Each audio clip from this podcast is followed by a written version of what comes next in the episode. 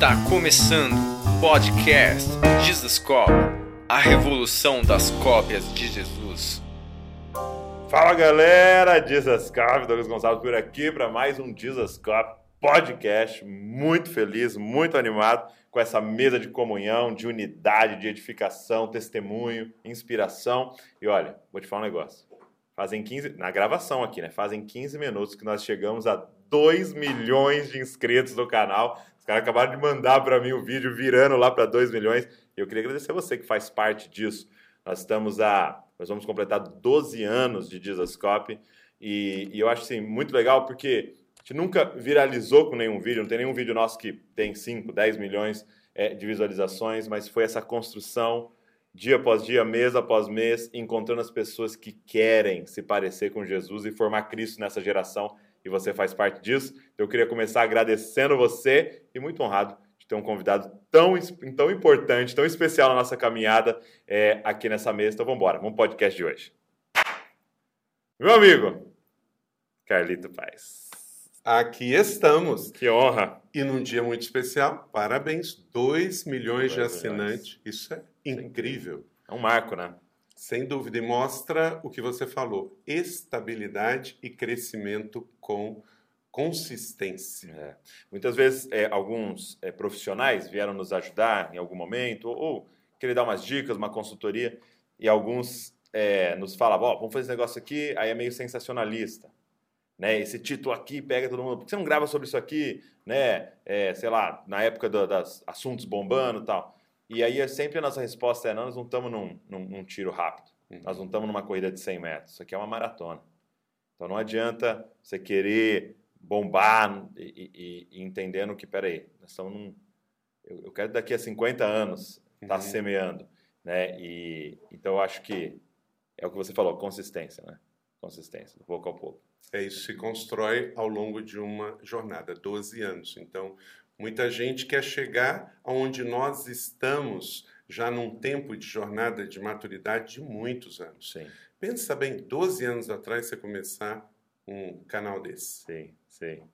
O primeiro vídeo lá foi muito bom, muito bom. Muito feliz. Obrigado por estar aqui. Segunda participação. É isso aí. E o podcast tem quanto tempo? O, o podcast tá com tá no 130 mais ou menos. É, então aí 52 por ano. Quase três anos, né? caminhando para três anos. Três 150 anos. não 12 chegando a três anos anos. de canal.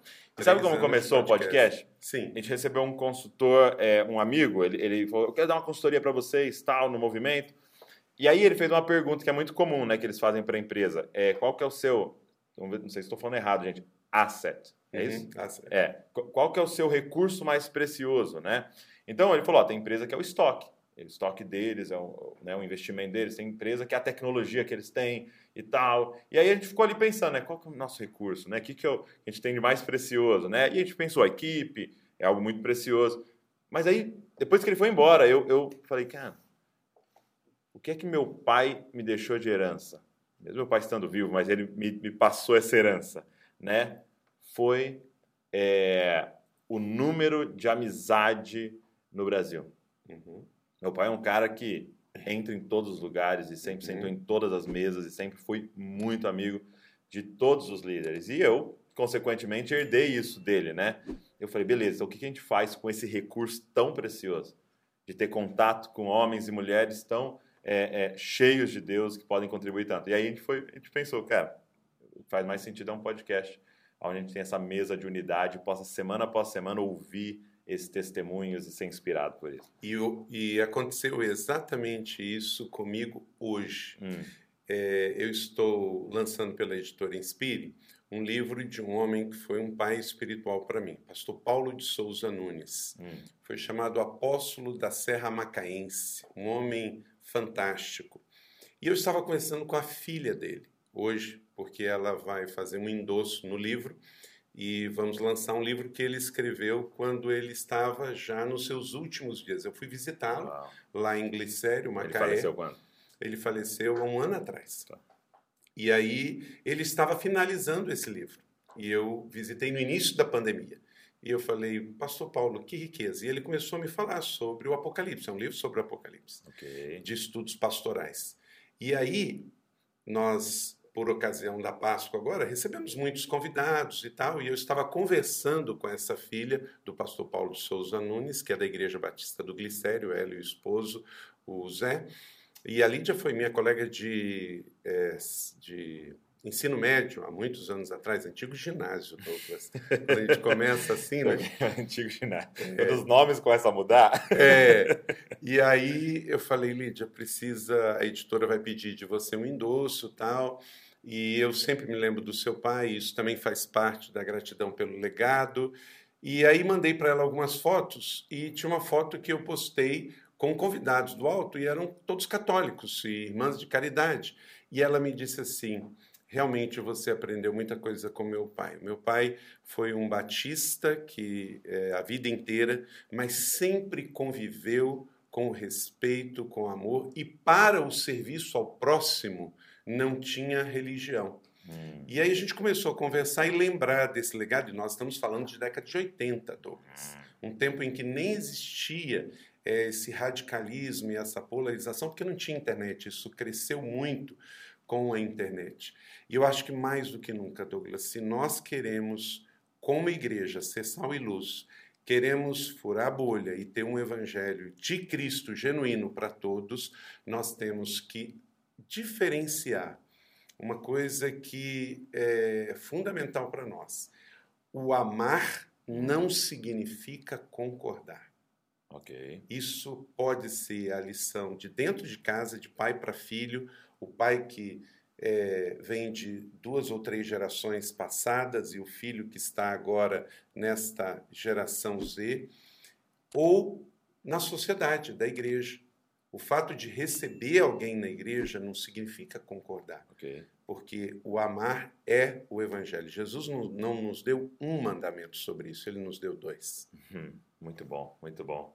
Isso é um grande desafio para nós. Eu acho que é, é uma das das jornadas aí da igreja e é um dos pontos principais para a gente se arrepender como igreja e, e reformar, reformar. E vejo isso no seu pai. Sim. Então você está lendo na mesma página que eu. Não tive um pai biológico como você para isso, mas tive Sim. pais espirituais. Muito bom. Uma coisa que meu pai falou é, é, meu pai cresceu na Assembleia de Deus, então é claro que ele tinha assim seu pé atrás com algumas coisas e aí quando ele começou a pensar de família começaram a convidar ele em todos os lugares. E aí ele disse o seguinte, que ele foi, por exemplo, ministrar em um lugar é, e chegando lá, é, sei lá, tinha um pessoal cantando rap. E para isso, a Assembleia de Deus, isso era algo uhum. muito fechado, né, tal, não. E aí ele ficou meio assustado com aquilo, tal, mas aí acaba o culto, ele vai sentar para jantar com essas pessoas. Uhum. E ele falando como a mesa quebra tudo isso, porque de repente a mesa, eu não estou analisando teologia, eu não estou analisando estilo, e eu estou sentado de frente, vendo, olhando no olho. E aí eu começo a ver o amor daquela pessoa por Jesus. Uhum. O Espírito Santo naquela pessoa. Ele falou que isso começou a quebrar. Ele falou, cara, isso aqui que eu tô de longe, na plataforma, discordando, quando você senta à mesa, você fala, ele, ele serve o mesmo Senhor que eu, ele tem o mesmo Espírito que eu. E aí isso foi começando a quebrar. Então a mesa era muito poderosa, né? Para isso, relacionamento. Exatamente. Mas eu quero começar a fazer uma pergunta. É, uma das coisas que eu mais admiro é, no, no seu ministério, na, na sua vida. Né? Até um livro que eu li é, que me marcou muito foi O Formador de Heróis, né? o Hero Maker. E, e alguns homens do Brasil, é, quando eu estava lendo, eu, lembrava. Né? Eu lembrava muito do Abe, eu lembrava muito do Mazone, eu lembrava muito de você, lendo, porque é, homens que são plataforma, lançando outros e alavancando outros. Mas eu queria te perguntar, o que é que você observa porque eu percebo em você, no Wave Amazônia, é, esse, esse tino, essa, esse discernimento para achar líderes uhum. ou potenciais líderes. Né? O que são coisas que você observa assim em, em jovens ou em homens, mulheres que aparecem lá e que acende para você? Opa!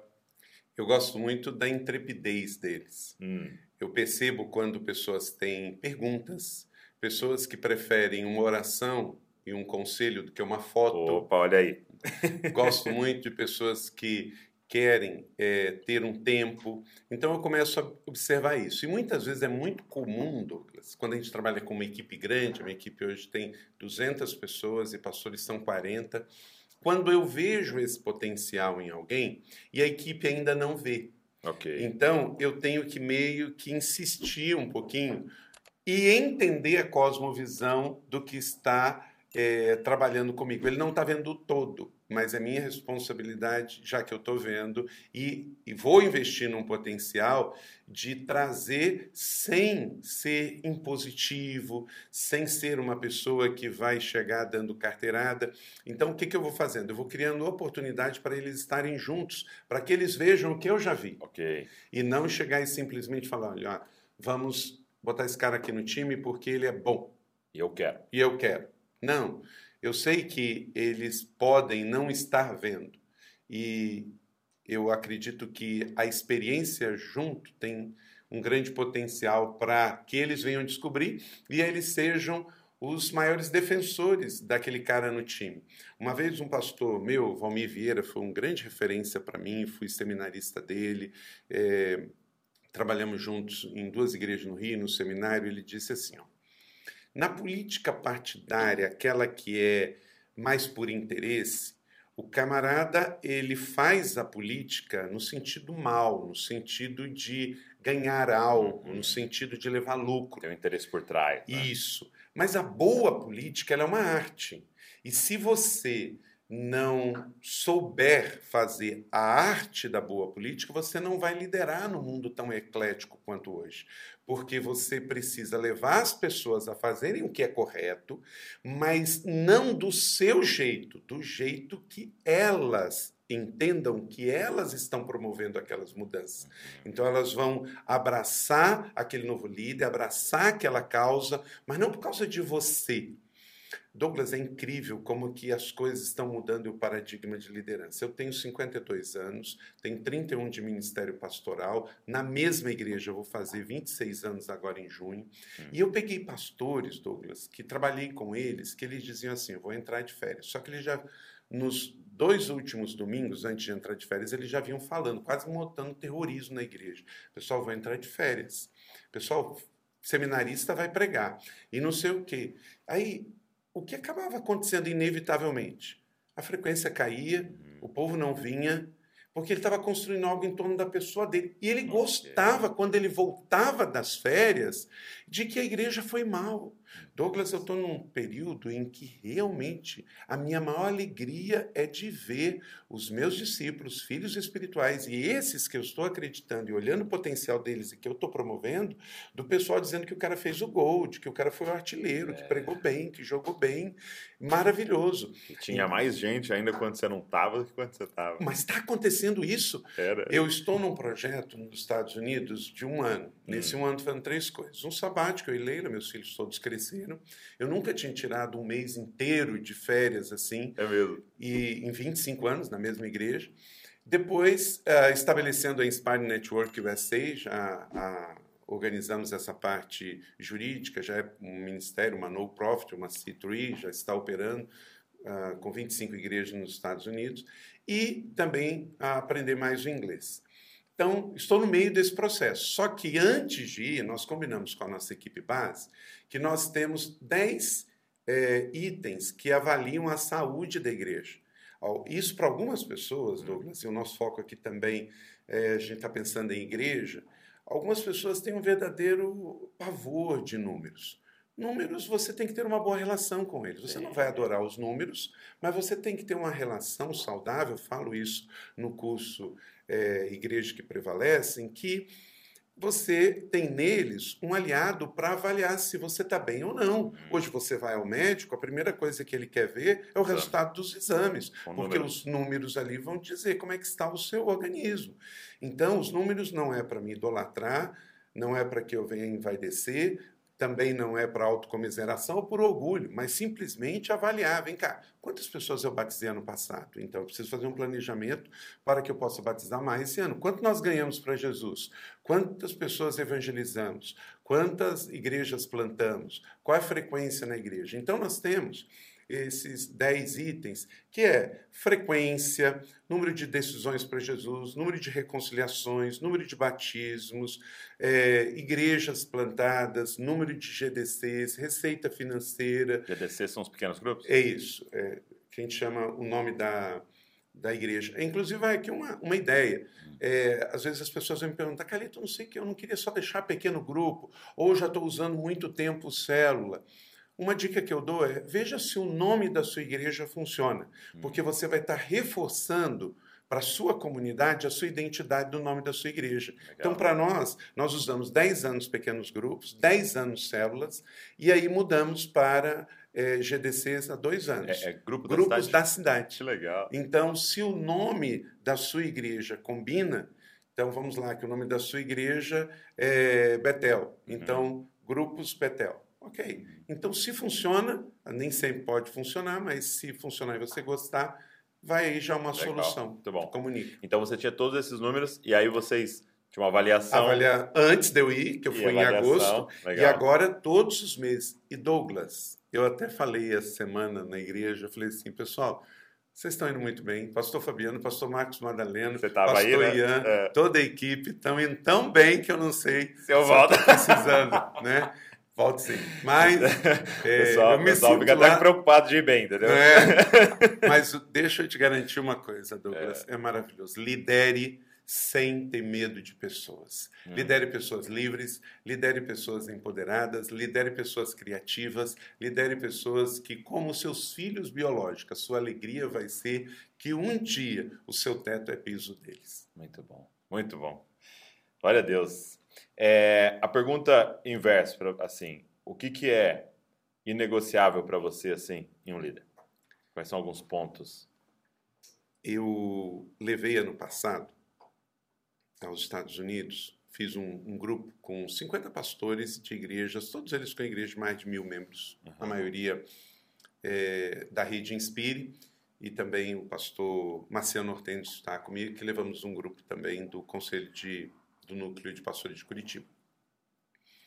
E naqueles dias, nós visitamos em três estados, 11 igrejas, e eu comecei a conversar muito com pastores americanos e continuei esse diálogo intencionalmente, sempre quando encontro um pastor eh, que eu tenho a oportunidade de conversar, me colocando no mesmo nível. Eu sei que muito antes de questões étnicas e questões eh, sociais, nós temos uma questão do ser humano do pecado. Todos nós fomos atingidos pela queda e desfigurados do plano original de Deus. Então eu sei disso. Então para mim eu não me eh, fico nessa euforia de que eu sou brasileiro, Essa sou melhor do que ilusão. os outros e etc. Quem está num país pobre é, é melhor ou é pior, ou num rico melhor ou pior. Não. O ser humano é ser humano. Pessoas são pessoas. Eu tenho até uma máxima que eu uso. Aconteça o que acontecer, Douglas, pessoas vão te deixar. Por quê? Pessoas são pessoas. Mas é, eu perguntei, e por incrível que pareça, três pastores americanos, não brasileiros americanos, americanos que não falam português, qual é o problema maior do pastor americano? Três deles me responderam orgulho. E aí, olhando aqui para o nosso arraial, eu tenho visto que, infelizmente, esse tem sido um problema que está afetando muito o pessoal, talvez por esse, essa exposição excessiva que estamos tendo. O camarada escreve um livro, daqui a pouco ele está vendendo 10 mil. Eu sou do tempo da antiga Juerp, que quando qualquer livro chegava a 3 mil cópias, era best-seller, não é? Então agora você vende 50 mil livros, 100 mil livros, você tem os, ah, os assinantes, tem as pregações, as viagens, enfim, eu não sei se isso está fazendo com que o nosso ah, nossa mente está viajando um pouquinho e tem muita gente esquecendo que o nosso modelo é a bacia e a toalha. Então, a pergunta que você me fez ao inverso, a primeira coisa que eu olho é se o cara é gente, Ok. se o cara é da bacia e da toalha. Então, você, é, a Porque palavra seria humildade? É humildade e simplicidade, Tá. porque eu não quero contratar pela performance e demitir Hum, pelo orgulho. hum. Porque isso hoje ninguém aguenta trabalhar com gente orgulhosa. Ninguém aguenta trabalhar com um cara que me trata bem por eu ser o líder da equipe e trata mal a minha equipe. Nossa, horrível. É horrível, é horrível. Eu hoje, Douglas, pelo relacionamento que tenho, até por honrar todos que trabalham comigo, quando eu tenho uma ideia de fazer um projeto em conjunto, eu levo o nome, porque não vai trabalhar só comigo. Se ele vai vir gravar, ele vai vir gravar com alguém. Se ele vai vir. Eu não estou dizendo é, que ele tem que concordar comigo. Eu tenho que dizer que se essa pessoa sabe trabalhar em equipe. Tá. Né? Se ele é gente como a gente. Eu já tive pessoas, infelizmente, isso assim, a gente fala. Que, Douglas, impressionante. Tem pastores que acham que a gente não tem que abordar isso no nosso meio. Hum. Uma autocrítica Sim. entre nós, pastores. A minha equipe sabe, quando um camarada muito bom vem na IC só vem uma vez, aconteceu alguma coisa de bastidor que a gente viu, comportamentos, ações e atitudes que excede o púlpito. Entendi. Ufa, já foi umas três. Cara, tem gente reclamando da comida, da água, do tipo da picanha, entende? É. E parece brincadeira, Douglas, mas isso desfazendo as pessoas. Igreja, pelo menos é assim. Na minha igreja, o voluntariado para nós é um valor. E as pessoas que vêm nos servir, elas amam servir. Se você destratar alguém que vem servir numa sala eh, de recepção no backstage, para mim acabou. Acabou. E, e não, e não tem como, né, pastor? Né, Não, não tem espaço com o nosso Cristo, né? Não tem espaço com o apóstolo Paulo, com Pedro. Não, não há, quem está lendo a Bíblia não há espaço para isso, porque é, é, eu vi até alguém brincando, um americano falando assim que ele, ele teve que comprar um, um- uma passagem de última hora tal, e aí sentou no meio, né, ele, a maioria dos americanos tudo grandão, né, apertado tal assim, e veio nele de reclamar, e de repente ele para e fala, tô indo de avião, né? Assim, eu tô indo pregar de avião, entendeu? Os caras naufragaram, os caras de cavalo, de a pé. Então, porque a gente fica pensando, quando a gente vê esses comportamentos, É. Douglas, quem foi o professor dessa matéria? Porque no Evangelho não foi, entende? E aí nós temos que saber assim, Muito bom. cara, Verdade. eu vou me aprender, eu vou me, eh, me inspirar e aprender, claro, até com pessoas seculares. Eu, não preciso que o cara seja crente para que eu aprenda com ele. Isso não existe. Não é por A aí. graça comum nos deixa aprender com todos. Ok, mas em matéria de modelo de liderança, eu não, eu, eu, eu escolhi ser pastor. Eu não sou um, um- um- um profissional, eu não sou um banqueiro que o modelo não precisa ser Jesus. Eu não sou um construtor, eu não sou um, um- um técnico de um determinado tipo de esporte. Eu sou pastor, eu escolhi ser pastor. Então eu não posso usar o título de pastor, eu não posso usar a igreja. Eu tenho que assumir que o meu modelo é Jesus. E se o meu modelo é Jesus, é perdoar 70 vezes 7, é ir com o cara a segunda milha, é, é dar a segunda face, é entender que eu preciso andar com 12, é entender que eu vou ter que tratar pessoas né, na base da bacia e da toalha. É, a A gente marca é poderosa. é muito poderoso. Humildade. É simples e não podemos deixar. Então, a primeira, eu quero pessoas que não sejam orgulhosas, vaidosas, pessoas com humildade e simplicidade. Segundo, realmente, eu quero trabalhar com pessoas que são pessoas de verdade, pessoas que pegaram esse princípio e entenderam. Aí, depois a gente pode abrir mais. Claro, eu quero pessoas criativas, eu quero pessoas curiosas e eu quero pessoas trabalhadoras. Eu, Douglas, é, e isso é o time lá da IC. A gente acabou de ter um alto de Páscoa, Hum. 1.300 voluntários. Você pega um Meu negócio Deus. que ensaia dois meses, depois apresenta nove apresentações. O pessoal tira férias para isso, não vai para a praia num período de feriadão, Feriadão. de Páscoa, para ficar lá, para ganhar mais um para Jesus, para impactar uma cidade. Eu tenho que ir todo dia. Eu não posso pegar, ah, o alto está acontecendo, eu vou aceitar convite para ir falar em outro lugar. Eu, eu não, eu- é uma questão pessoal. não- não- É. eu não posso fazer menos do que aquele que é voluntário que está fazendo, entende? Bom. É, então é por aí. Eu acho que é liderar pelo exemplo. É, todos nós temos falhas. Eu tenho 3.262, eu não sei quantas são as suas. 3,400. É, mas é, eu estou realmente buscando que os que trabalham comigo me ajudem sempre a gente não ter esse ponto cego do orgulho, da vaidade, e aí a gente ser gente como a gente. Eu, tava, eu fiz um podcast hoje cedo, né? É, provavelmente já saia depois desse, com um amigo Matheus, e ele falou de um texto que eu nunca tinha reparado. Quando Jesus chama Pedro, né? E Pedro está pescando, não pegou nada. E aí é, Jesus fala, ó, joga a rede do outro lado. E aí ele diz assim, né? Porque és tu que está falando, eu vou jogar. Então provavelmente ele já tinha ouvido Jesus pregando, ele viu os milagres, ele viu, é um cara, é um homem poderoso no Senhor tal. Como é você que está falando, eu vou jogar. Aí quando aparece a cena de novo no final, Jesus ressuscita, né? Pedro está decepcionado, Pedro negou, ele provavelmente meio que está querendo voltar a pescar ali, tal. Ele está lá pescando, eles não pegam nada de novo. E Jesus aparece lá de novo e fala: joga a rede do outro lado. Só que ele não tinha reconhecido que era Jesus. E ele joga. E aí ele falando sobre essa jornada com Cristo, aonde você vai sendo humilhado e aprendendo a humildade e aprendendo a ouvir a todos. Ele não sabia quem era que estava lá. E ele deu ouvido. Não é mais, quem que é você para eu uhum. jogar essa rede? Então, essa, essa é uma marca tão importante porque ela é assim um, é uma marca de proteção para todo o resto, né?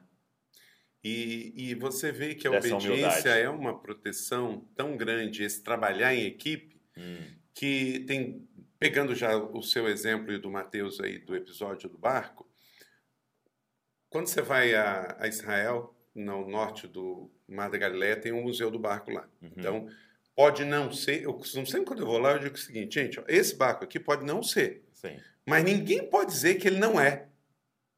Por quê? Esse barco foi achado realmente no século I, datado não por cristãos, uhum. por arqueólogos judeus. Número dois, ele era um barco de pessoas pobres, porque ele tem vários tipos diferentes de madeira. Então não era barco de gente rica, era de pescadores que teve que ir remendando o barco, porque é um monte de tipo de madeira diferente. Então você olha ali que aquele barco ele tem no máximo, no máximo na, na, na barriga dele mesmo, ele tem 3 metros de, de diâmetro. Uhum. Então, Douglas, nós sabemos que um cardume que está passando ali embaixo, direita e esquerda, faz diferença nenhuma. Entendi. O mar era o mesmo. A distância, não é um navio que você vai jogar de um lado é, de cá, do, do outro. outro. e que vai fazer uma grande diferença. O, o, o ambiente era o mesmo, a rede era a mesma, os pescadores eram o mesmo. A única coisa que difere é uma palavra de orientação. Sim. E o outro, a resposta de não fazer o oposto. Então, a única chave diferenciada ali é a obediência. obediência. Então, se a gente andar sozinho, é. a gente com certeza vai ser a próxima vítima. Eu estava fazendo uma mentoria com pastores de grandes igrejas essa semana, estava tudo preparado, tudo, tudo, tudo preparado para fazer um estudo intenso sobre crescimento de igreja pós-pandemia. E no dia, no dia, mudei para uma palavra de mentoria pastoral para três assuntos: vida pessoal, vida familiar e vida com os filhos. Tá bom. Muito é o bom. cuidado meu, o cuidado com a minha esposa e o cuidado com os meus filhos. Sim. E é, às vezes é tão básico que a gente fica assim, tão. Poxa, eu vou falar para tantos pastores, vou falar é, sobre é, isso. E aí, de novo, seu pai é um exemplo para nós sobre isso. Às vezes, como diz Mark Twain, eu não estou preocupado com o que você não sabe. Eu estou preocupado com o que você sabe e não, não tá pratica. Tá Uau. É, porque você perdeu em casa. Você perdeu. Né? É, agora, nós estamos, é, estamos gravando aqui em 2023, passamos um período que nunca havíamos imaginado passar, né? Como humanidade e nós aqui no nosso contexto como igreja. É, e nós vimos algo muito triste, né? Igrejas fechando, igrejas parando, né? É, igrejas que não tiveram como continuar depois disso. E, e você nos deu a honra né, de gravar aqui com a gente no Na Mesa, né, que nós estamos anunciando oficialmente, que ele faz como um dos professores do Disascope na Mesa. Muito bom compor esse time aqui.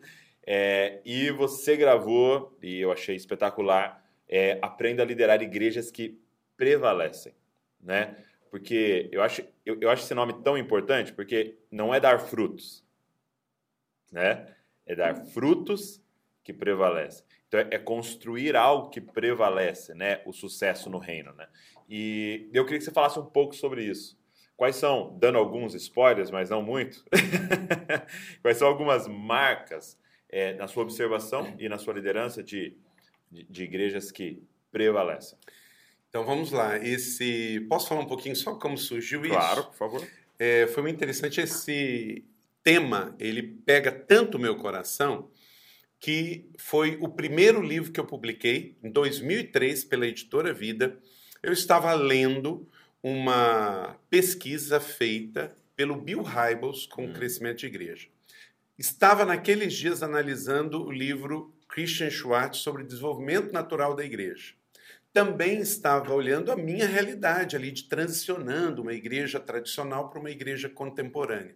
Chegou às minhas mãos também um jornalista que fez uma pesquisa extensiva sobre crescimento de mil igrejas evangélicas no mundo e mil igrejas católicas no mundo, chamado Paul Wilson. E eu já também tinha pensado sobre isso com o Rick Warren quando plantou Saddleback na casa dele em janeiro de 1980, no lugar mais difícil para plantar igreja no sul de Los Angeles, que é a região de Orange County.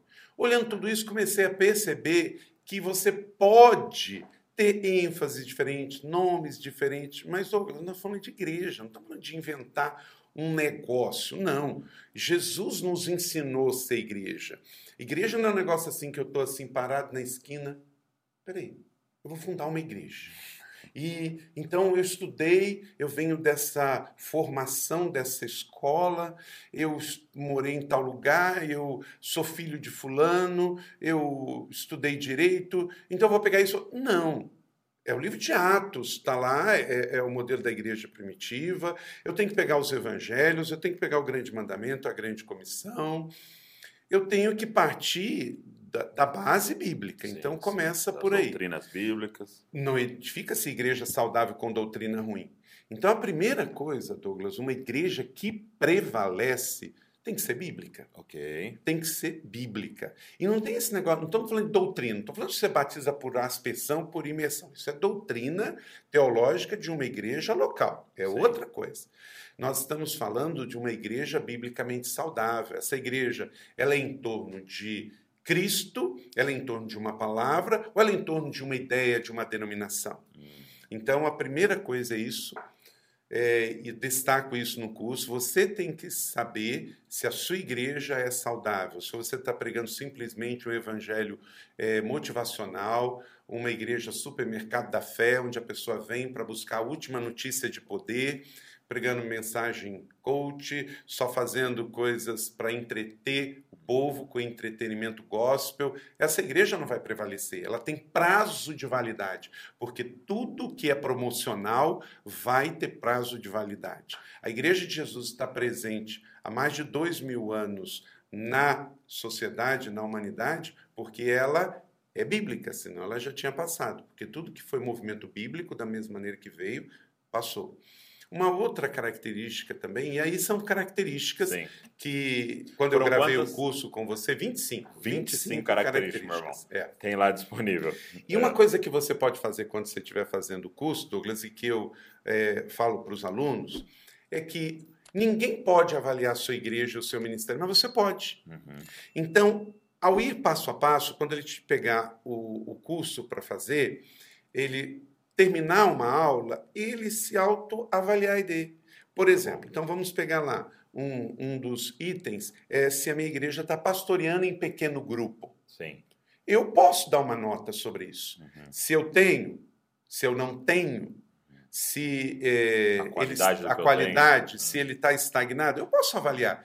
E não tem jeito, isso é uma outra característica, Douglas, de uma igreja é, saudável. É uma delas, né? É, ela tem que pastorear em pequeno grupo. O nome que você vai dar critério seu. O dia que vai se reunir também. Se os grupos são homogêneos ou heterogêneos, ok. Mas não dá para edificar uma igreja que prevalece só com culto ao domingo. A igreja da cidade hoje, Douglas, nós avaliamos certinho. Nós temos uma frequência, nós temos 25 mil membros na rede C. Nós temos 13 mil membros em São José dos Campos. Okay. Então, nós temos uma frequência que a gente conta, não tem nenhum problema, nós contamos. Né? Quantas pessoas vão à igreja aos domingos? E nós contamos também quantos vão aos grupos no meio de semana. A nossa frequência nos grupos é maior do que a de domingo. É mesmo? E tem um motivo para isso, hum. diferente do que era o passado. Seu pai e eu, Douglas, somos do tempo, na década de 70 e de 80, que os nossos irmãos na fé, você contava no estacionamento quantos carros tinham. Eles não tinham tantos carros assim. O carro, quem tinha, era fazer viagens curtas com a família. Tinha carro para pegar um carro e ir para um, um outro estado. As pessoas não iam para casa de praia, para casa de campo, é, aquele armário cheio de roupa para passear e ir para festa. As pessoas tinham carro para trabalhar. Se tinham, Se tinha. se tinham, tinham uma casa só, não tinha hotel de temporada, Airbnb, viagens, congressos. Então, no final das contas, a pessoa trabalhava durante a semana e todo domingo, camarada, o programa da família É. cristã abaixo da década de 90 era ir à igreja. Lembro a Val falando, né? é, eu lembro das noites que não tinha culto, é, o tédio que era, né, como adolescente, ficar em casa, tipo assim, porque não era, não tinha Netflix também, não tinha celular, não tinha. Era. E a, e a igreja era esse lugar também completamente do, social, né? E os trabalhos não era tão exaustivo ao ponto do cara querer dormir domingo. É, Hoje, as empresas, o trabalho, o cara está com dois, três jobs, que ele pega, muitas vezes, tem irmãozinhos nossos que, coitado, ele não quer ir nem para balada, ele não quer nem ir para praia, ele só quer dormir, cara. E o único dia que ele tem é domingo, e domingo, e dormir não é pecado. Então, pelo contrário. então, é, aconteceu isso. O que acontece? Meio de semana, ele está na cidade. E se a igreja cresceu também, o que acontece? O pequeno grupo tem 15 pessoas, tem 12 pessoas. Se ele não foi, o seu líder se preocupa com ele, vai ligar para ele. O que, que aconteceu, cara? Você não chegou, você não justificou. Ah, Na sua igreja, na minha, se o cara não foi domingo, nós não temos como saber. Então ninguém vai cobrar dele. Então, como ele tem um dia que ele quer dormir, um dia que ele quer passear, um dia que ele quer é, é, viajar para casa de parente. Então, aquele negócio do crente todo domingo na igreja já foi. Não vai mais. Então, quem tem 20 mil membros, é, 13 mil membros, como eu tenho só em São José, a nossa frequência dominical é, do, é 10 mil pessoas. Eu não consigo passar disso. Agora mesmo, na campanha de 40 dias entre o Carnaval e a Páscoa, nós fizemos bem essa avaliação. Fica 9, arredondando para 10 e tal, não chega disso. Agora, se a gente vai olhar no meio de semana, a gente chega a 15. Uau. Por quê? Eu consigo avaliar isso. O domingo, quem vai agora todo domingo é o cara da liderança. Esse vai todo domingo. Mas o membro em si, ele vai a cada 15 dias e alguns até uma vez por mês. Tem gente morando mais longe da igreja. Tanto é que nos domingos de ceia a nossa frequência aumenta 30%. Porque o cara quer vir naquele dia. Então eu digo isso, que uma das características no curso é, igrejas que grupos. prevalece é você ter pequenos grupos E eu de achei muito pastoreio. legal essa questão do, do curso, porque é, é baseado também na sua experiência desses Uhum. 26 Sim, anos agora, contando história. É, mas também é baseado em pesquisa, Aham. em avaliação de mil igrejas, por exemplo, como essa que você citou, e mil igrejas católicas que nos mostram né, que isso aqui funciona, isso aqui não funciona. Douglas, por quê? A igreja é uma só. Exato. Mas nós somos diferentes. Douglas, eu estou em São José há 25 anos. Conheço São José como poucos. Eu- Por quê? Eu tive dois anos que eu fui pastor auxiliar. Eu não cheguei como pastoreando a igreja como pastor líder. Eu fui pastor auxiliar do pastor Reginaldo. Estava no Rio de. Janeiro antes. Né? É, não, primeiro ministério foi no Rio de Janeiro, em Nova Iguaçu, depois eu fui para Ijuí, no Rio Grande do Sul. É, São José já foi o terceiro, mas mesmo como terceiro, fiquei dois anos como pastor auxiliar. Isso me ajudou muito. Eu digo para você: se você tem que respeitar processo, respeite. Tudo isso é pedagógico, tudo isso é terapêutico. E ele ficou dois anos até que ele aceitou ser diretor. Ele era no Brasil diretor de um ministério, Instituto Hagai, a nível nacional, e ele recebeu um convite para ser internacional, então ele se mudou para os Estados Unidos. Aí a igreja me convidou para ser adjunto, depois de adjunto, auxiliar. Por dois anos eu fui inter... por seis meses fui interino. E só depois disso a igreja me fez um convite, bem batista, por escrutínio secreto, votação, etc. Enfim. Muito bom. Mas isso tudo me ajudou a crescer, e dentro desse processo de crescimento, eu fui também olhando que tem coisas que, na Bíblia, que você tem que. É bíblico, mas você tem que adaptar. Hum. E tem coisa que você tem que contextualizar. Por exemplo, tem colegas nossos pastores que, é, e recentemente agora, eu até vejo uma coisa, Douglas, uma coisa vai puxando outra. Né? Eu estava nos Estados Unidos agora, na mesma semana que o mundo estava assim feliz pelo avivamento da Universidade de Esbord lá é, nos Estados Unidos, todo mundo celebrando, jovens com fome de Deus, com paixão. Algo acontecendo nas universidades, e tal. Na mesma semana, a Convenção Batista CBS, Convenção Batista dos Estados Unidos, ali do Bible Belt, do sul dos Estados Unidos, é, exclui a Saddleback Church, que é uma igreja é, batista, fundada pelo Rick Warren, que sempre foi batista, ele é descendente de Spurgeon, Douglas. começou a igreja do zero, pastoreou a igreja a vida inteira, 43 anos, aí passa a igreja. Fez tudo direitinho, começou bem, desenvolveu bem, terminou bem, embora um homem extremamente de dores, todo mundo que conhece a vida do Rick Warren sabe que é um certo sofredor. Passa aí, e ele, no final do ministério, uns dois anos antes, pouco antes da pandemia, ele ordenou pastoras locais. E esse pastor que assumiu manteve, e a esposa do pastor líder também é a Stacy, filha do novo pastor da Saddleback, é, esposa do novo pastor de Saddleback, que é Wayne uh, Wood. E a convenção, nessa semana, excluiu, expulsou a igreja de Saddleback por ter pastoras. Hum. Aí eu falei: olha só. De um lado, eu tenho o um movimento evangélico do fogo do avivamento numa igreja histórica metodista, ardendo com jovens com paixão de Deus. Um movimento nada programado. Do outro lado, eu tenho um movimento completamente controlador, programado, que é uma igreja local buscando se contextualizar para servir melhor e alcançar pessoas, e uma denominação querendo controlar. E vem me dizer que púlpito é exclusivamente para a pastora com base nos ensinos do apóstolo Paulo. Então, peraí. Aí, se a gente for por, por esse caminho, Douglas, aí mulher não pode falar na igreja. Em Gálatas, Paulo diz que todos somos iguais no corpo de Cristo. Então, se mulher não pode ser pastora, dentro do contexto local de Éfeso e de alguma questão de contextualização, ela não pode falar. Então não é questão de ser ordenado ou não. E nós sabemos que pode as mulheres pergunta. Não é? E nós sabemos que não é esse o ensino de Jesus e nem foi esse o espírito do ensino apostólico de Paulo. Agora, você tem como fazer isso.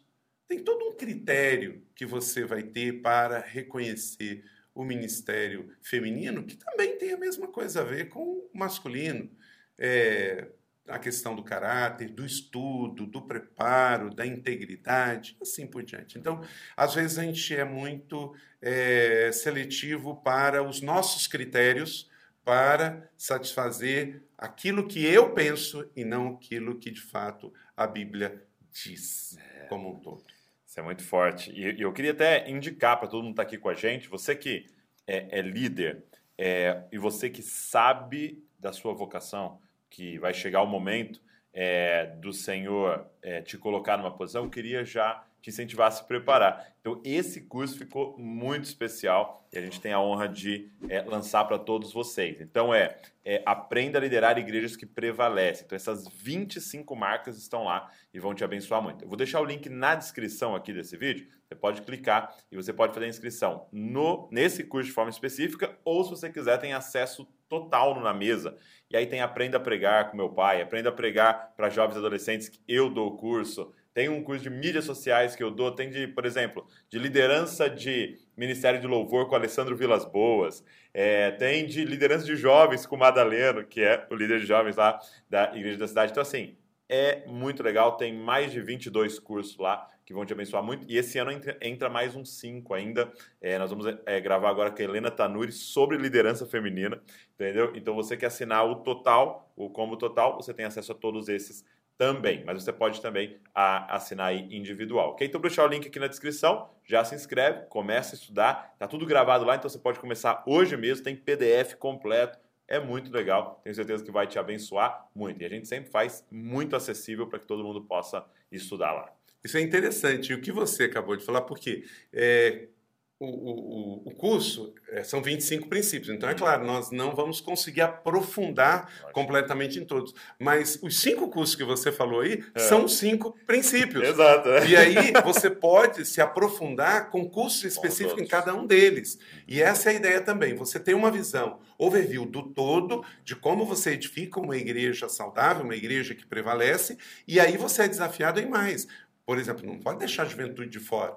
E aí você busca um curso. Então, por exemplo, a pregação um de interpretação é um bíblica.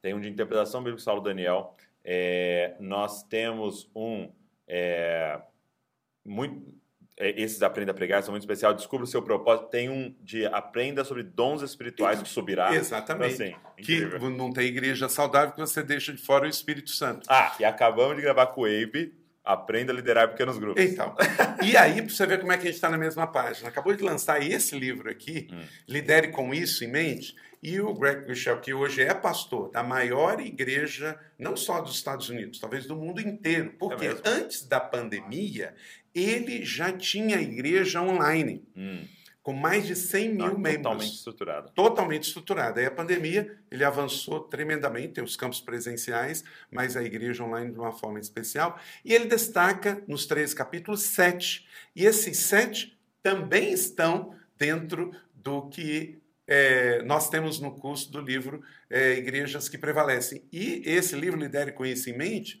tem sete princípios de como você é, ter uma liderança que prevalece. E um deles, que está nesse sete e que está no nosso curso aqui também, Douglas, e que é fundamental, é a questão da visão.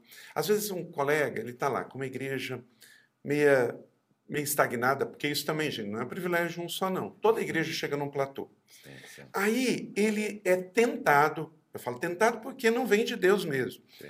Aí num congresso, ou ler um livro, ou ir na igreja do outro buscar uma visão. Uhum isso vai trazer frustração, Douglas, porque visão é pessoal e intransferível. Ele tem que buscar em Deus, ele tem que buscar em Jesus, o Senhor da igreja. Ele é o cabeça, como você sempre reafirma.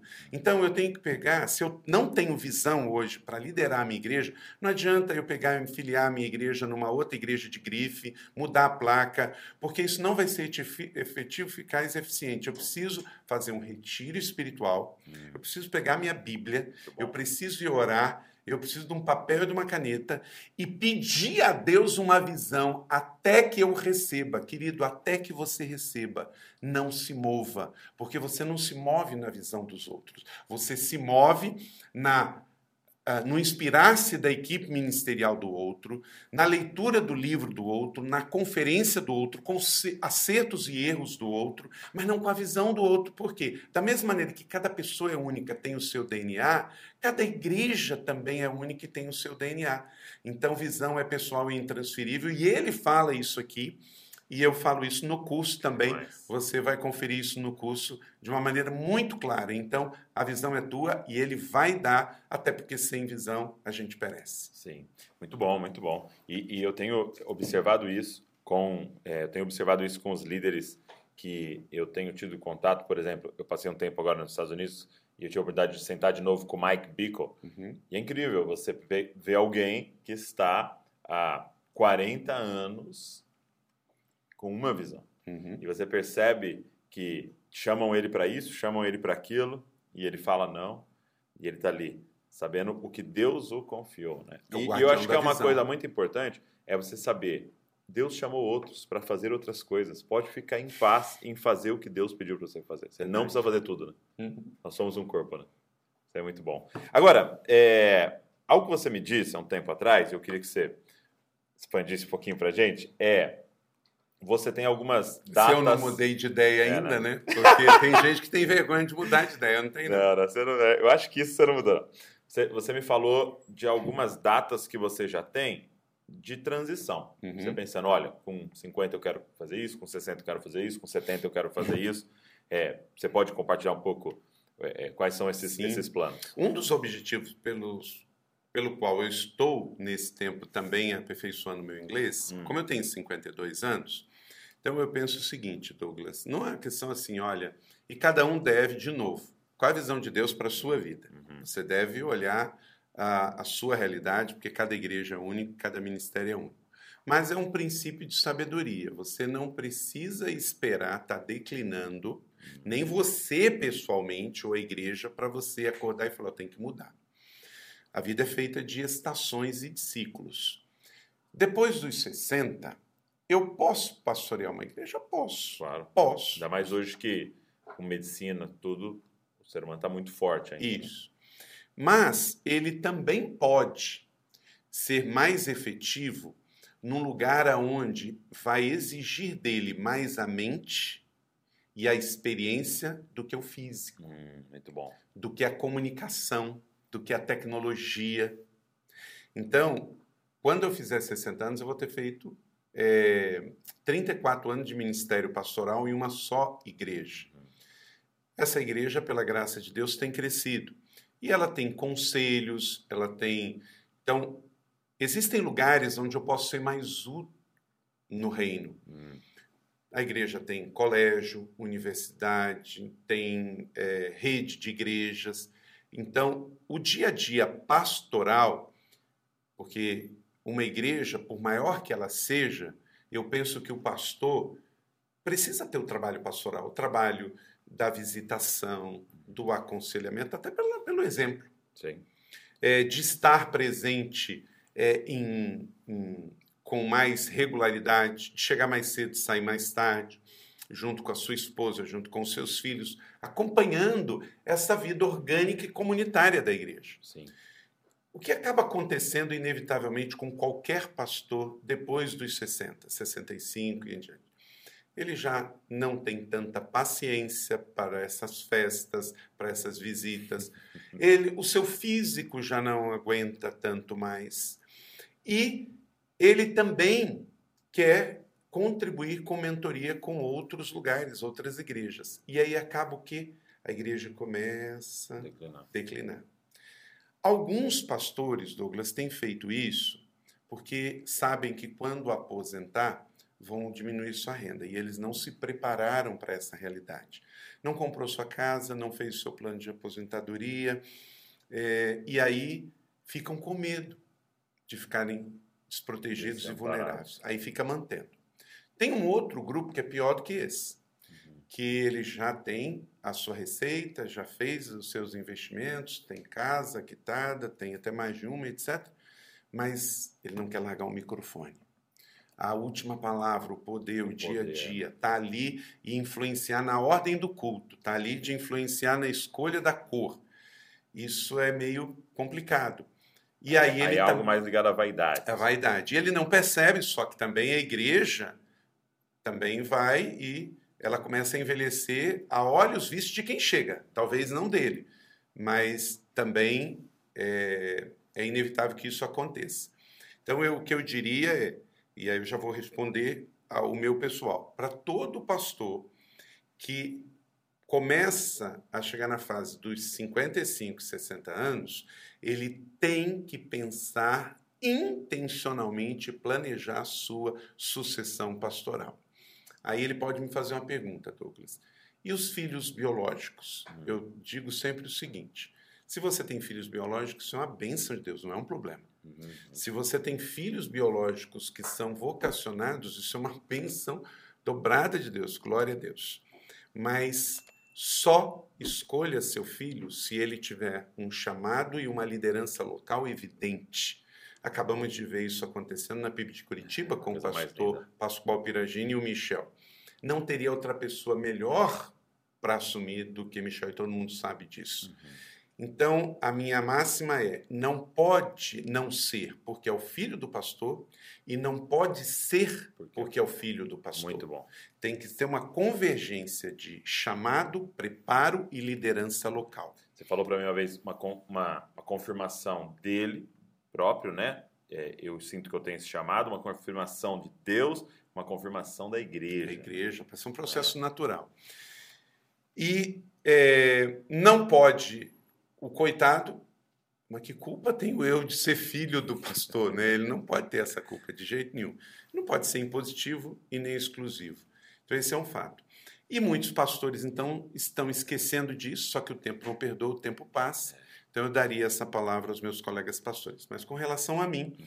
então eu fiz esse planejamento, nossa equipe está junto comigo, está orando sobre isso. Então, nos próximos oito anos, eu estou fazendo esse trabalho de eh, me preparar para essa nova estação de mentoria e também orar sobre isso. Oito anos, ainda não preciso ter essa pessoa hoje, mas pelo menos daqui a cinco anos, seis anos eu preciso, que eu não posso chegar com essa pessoa de um dia para o outro. Preciso Não. pelo menos estar lá uns três anos, dois anos com isso bem claro para a comunidade, porque quanto maior for a sua comunidade, mais eh, lento você tem que fazer esse processo Que é de aquele tempo que os transição. dois corredores correm juntos, né? Isso, para passar o bastão. Bastante. Isso é muito bonito. Agora, repito, são experiências que você tem que estar avaliando com Deus, com a sua equipe e com a sua igreja local. O Muito ministério pastoral hoje mudou, não dá para pastorear como antigamente, porque não se fazem mais igrejas para antigamente. Então, simplesmente por isso. E o cuidado, de novo, nós estamos aí com ah, os desafios de sempre: sexo, dinheiro e poder. O diabo é muito previsível e o Douglas Gonçalves e o Carlito Paes e qualquer um dos nossos colegas pastores são alvo e o diabo sabe que funciona, então é com sexo, dinheiro e poder que ele vai nos tentar. Então a gente tem que estar atento e ninguém é fraco, é, ninguém cai porque pensa que é fraco, cai porque pensa que é forte demais, né? Muito bom, muito bom. E, e é incrível porque é, eu reparando na, na leitura, não sei se era Levíticos ou Números, é, quando ele fala do sacerdote passar com 50 anos, né? Uhum. E, e ele passaria para alguém de 25, né? Então, eu acho muito interessante você liderar com esse tempo em mente, né? Você colocou uma data, você colocou uma idade, é, mas assim, ter essa clareza desse tempo em mente, porque as suas escolhas são diferentes. Sim, Porque eu estou liderando sabendo, olha, eu tenho que preparar alguém, eu vou passar, né? É, e eu acredito que isso é, isso é uma das características da igreja e do líder apostólico, né? Que ele já está nesse preparo constante de alguém sabendo que vai chegar a hora. É porque senão você lida só por reação, lidera só por reação. Só por Toda liderança por reação, por demanda, ela é atrasada. Sim. A proativa, ela enxerga antes e se prepara. E aí está o papel do seu líder. Ninguém está vendo isso antes, mas você já está vendo. E, gente, o que, o que eu acho, Douglas, é que assim, vai o pastor titular, o pastor líder, ele vive o tempo inteiro dizendo para a sua equipe que hum, todas as posições são importantes. Hum. Mas na hora dele viver isso na prática, é outra história. Ele não quer deixar para estar em outra função. Então ele se contradiz porque a função de ser o líder ali do, do geral, do básico ali do dia a dia é o mais importante. Uhum. Não, tudo é importante. Então, se agora eu vou mudar para uma estação que eu não vou é, liderar mais aqui esse púlpito, mas tem tanta coisa acontecendo que você pode ser útil na sua família. Aí tem uma outra coisa que, ao abordar esse assunto, Douglas, é importante a gente colocar também. A igreja vem de um contexto rural. Né? Uhum. Jesus ele nasceu em Belém, ele teve o seu ministério na Galileia, três anos no contexto rural. Ele só foi para Jerusalém é, para os seus últimos dias. Né? Quem já disse, e eu brinco sempre, nunca se preocupe em morar no interior. Você vive em Bragança ou em São José, Uhum. porque é do interior que fluirão rios de águas vivas. Né? É, Jesus nasceu no interior, desenvolveu um ministério no interior e foi para a capital para morrer. Mas tudo bem, você que vive na capital, foi na capital Calma, que ele calma. ascendeu também aos céus. Tem chance para a capital. Mas é, nós temos que entender que hoje a maioria das igrejas não está mais no contexto rural, elas estão no contexto metropolitano, urbano, das grandes cidades. E nesse contexto, Douglas, a gente tem que entender que as mudanças são mais rápidas ainda, Hum. mais rápidas ainda. A mente muda muito mais rápido. Então, talvez um pastor ele foi criado no interior, vem com a mentalidade do interior e ainda há esse interior dentro dele. Hum. E ele tem que entender que é, a gente é, não precisa se tornar, de novo, eu creio no poder do equilíbrio. Uma empresa, ela tem uma sucessão que tem que ser feita. Às vezes o cara está indo muito bem numa organização fantástica, pode ser uma no-profit, pode ser um business mesmo, uma companhia nacional, multinacional, que ele vai ter um prazo e ele vai ter que se aposentar. Então, eu acho que a gente pode aprender isso com as empresas, porque igreja, ela é um ministério, mas ela é uma organização também. O que você separa da empresa? A empresa não é família. Então, no momento em que você se aposentar, você tem que ir embora. Eu creio que se você tem uma igreja saudável, ela é uma igreja família, Bom. mas ela também tem negócios, ela também tem administrativo, ela também tem financeiro. O pastor líder se aposenta dessa parte, mas ele não precisa se se está tudo bem, se está tudo saudável, se é uma visão de igreja família, ele pode continuar no rebanho. Uhum. Desde que ele respeite esse novo pastor, dê o espaço para ele. Ele não precisa necessariamente nem morar na mesma cidade, mas ele tem que respeitar esse contexto. E o outro que vai assumir, já vai assumir sabendo de que não foi uma simples questão de empresa, que você rescindiu um contrato e agora você nunca mais pisa aqui, porque isso aqui é um negócio. Igreja não é um negócio. Ela não pode ser só aquela organização de uma igreja rural que só tinha culto aos domingos, que não tinha nem uma estrutura de é, é, administrativa financeira, abria só domingo para um culto. Nós viemos desse contexto rural.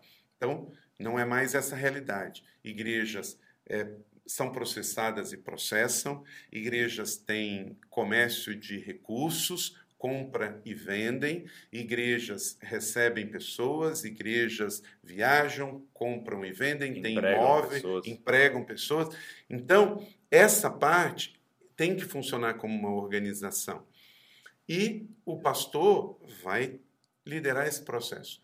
Mas ela é uma família também. Hum. E na família tem outros lugares aonde um pai espiritual pode estar mais bem posicionado como uma voz de consciência, como uma, um conselheiro, como um mentor, como alguém que pode representar numa outra situação. Então há espaço para tudo se a igreja Eu até queria saudável. te fazer essa pergunta, provavelmente a última. É, para mim, quando a gente pensa em igreja da cidade, e a, principalmente a de São José, talvez a gente pense em umas igrejas mais estruturadas, né? é uma palavra que é muito usada, estruturadas da nossa nação. Uhum. Né? E, e principalmente como uma, uma igreja local, né? É, como que vocês fazem, e eu quero ouvir as reflexões de vocês, é, sobre essa tensão estrutura e vida, uhum. né? A gente tem aquele livro, né, A Treliça e a Videira, uhum. né? Uhum. Treliça por trás e a videira crescendo e tal. Qual é a reflexão de vocês para que não se ingesse, não se perca a organicidade, né? Esse aspecto orgânico de crescimento da igreja com uma estrutura tão grande e estruturada? Muito bem. Um organismo precisa de esqueleto. Eu hum. uso, eu gosto da treliça. É, o livro é fantástico, o discipulado faz todo sentido, mas ainda temos esta outra ilustração hum. que ela é fantástica e ela é mais ainda perto da gente aqui, que é o corpo de Cristo e o esqueleto humano mesmo, porque o coração é a parte mais vital, mas sem esqueleto o pulmão, onde eu seguro o pulmão? Né? Aonde eu seguro meus órgãos internos? E ele protege o coração. E ele protege, tem isso tudo aqui. Mas ele por si só, é, um cadáver também tem esqueleto, não é? Então, intencionalmente, Douglas, se nós somos um organismo, tem que ter esqueleto. É o que você falou, tem que ter estruturado. Um pé tem que ir atrás do outro, tem que ter equilíbrio para que a gente possa avançar. Então, intencionalmente, a gente busca o Espírito Santo. Então, nós somos uma igreja, conheço poucas, assim, que tem vigília toda sexta-feira. Douglas, não é uma sexta, é toda sexta-feira há mais de 15 anos. Que tem uma casa de oração aberta 24 horas por dia, só chegar na portaria e entrar temos o ministério profético altamente ativo, com manhãs de cura, com o, a terça-feira. Nós temos um culto toda terça-feira que não tem hora para acabar. Hum. É, é o nosso upper room, é o andar de cima. É, nós temos o Ministério Rua das Bandeiras, que cremos nessa ativação do ambiente. Temos um ministério que nós computamos. Ano passado nós tivemos mais de duas mil curas. E a gente conta mesmo, Uhum. né? porque se a pessoa foi curada, eu vou Uma avaliação. não é? Então, intencionalmente pregamos sobre o Espírito Santo, buscamos essa Foi um, do- um dos temas no ano, foi? foi, Uhum. foi intencionalmente. Isso é tudo para passar um sinal. É, celebramos os cinco dons de governo.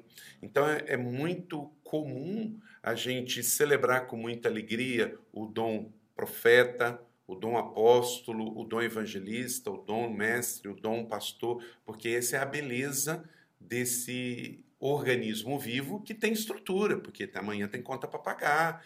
Ah, por exemplo, eu vi durante a pandemia igrejas sendo processadas, carro de polícia, vizinho reclamando, porque a igreja não obedeceu às regras. Nossa igreja é a maior da cidade, assim, publicamente, nós não recebemos uma notificação. Mas a igreja não parou um dia na pandemia, Douglas, porque a igreja é relevante não no seu culto litúrgico, mas no seu serviço ministerial. Quando vinha um decreto, a gente já parava um domingo antes. Quando voltava o decreto para abrir, a gente parava um domingo depois. Agora, também chegou um pastor para mim que fechou dois anos na pandemia e estava feliz da vida porque a igreja fechou. Eu falei assim: olha, se a igreja fosse um lugar só para eu pregar e a gente fazer um louvor acústico, ok, eu não precisava voltar, mas igreja é comunidade. Uhum. E as pessoas estão doentes de ficar só em casa. Então eu não vou ficar nem mais um dia fechado, recluso, se eu tenho a lei que me permite voltar. De novo, para mim a força vem no equilíbrio. Então, nós somos uma igreja estruturada, excelência honra aos céus inspira as pessoas, mas trabalhamos muito esta questão do Espírito Santo. Na igreja, não existe igreja saudável que o Espírito Santo não esteja sentado à mesa e na cadeira primeiro. Governando tudo. Muito bom, muito bom. Amigo, obrigado. Que coisa boa, já É acabou. maravilhoso. E eu queria até reforçar para a galera aqui, né? É, aproveita, gente. né? Nós estamos falando de 26 anos na mesma igreja local e de acertos e erros. E, e é o tipo de coisa, assim, eu falei, né, que a gente faz um preço extremamente acessível, porque a gente quer que todo mundo é, possa acessar, mas é o tipo de coisa que não teria preço para a gente é acessar o que alguém pagou um preço altíssimo de erros, de acertos, de choro, de lágrimas, de oração, e ele está disponibilizando, colocando à mesa para gente. Né? Então, na mesa é muito legal, vai ser essas 25 marcas tá, de igrejas que prevalecem. É, você vai sentar à mesa com o Carlito, você vai poder aprender. São aulas mais curtas, né? É, muito focadas para que você também aproveite bem o seu tempo, você possa colocar tudo isso em prática. De novo, para você que lidera, ou para você sabe que você é vocacionado e vai chegar um dia, comece a se preparar antes. Vou deixar o link aqui na descrição, faz sua inscrição, começa a estudar, vai te abençoar demais. Obrigado, meu amigo. Deus Valeu demais.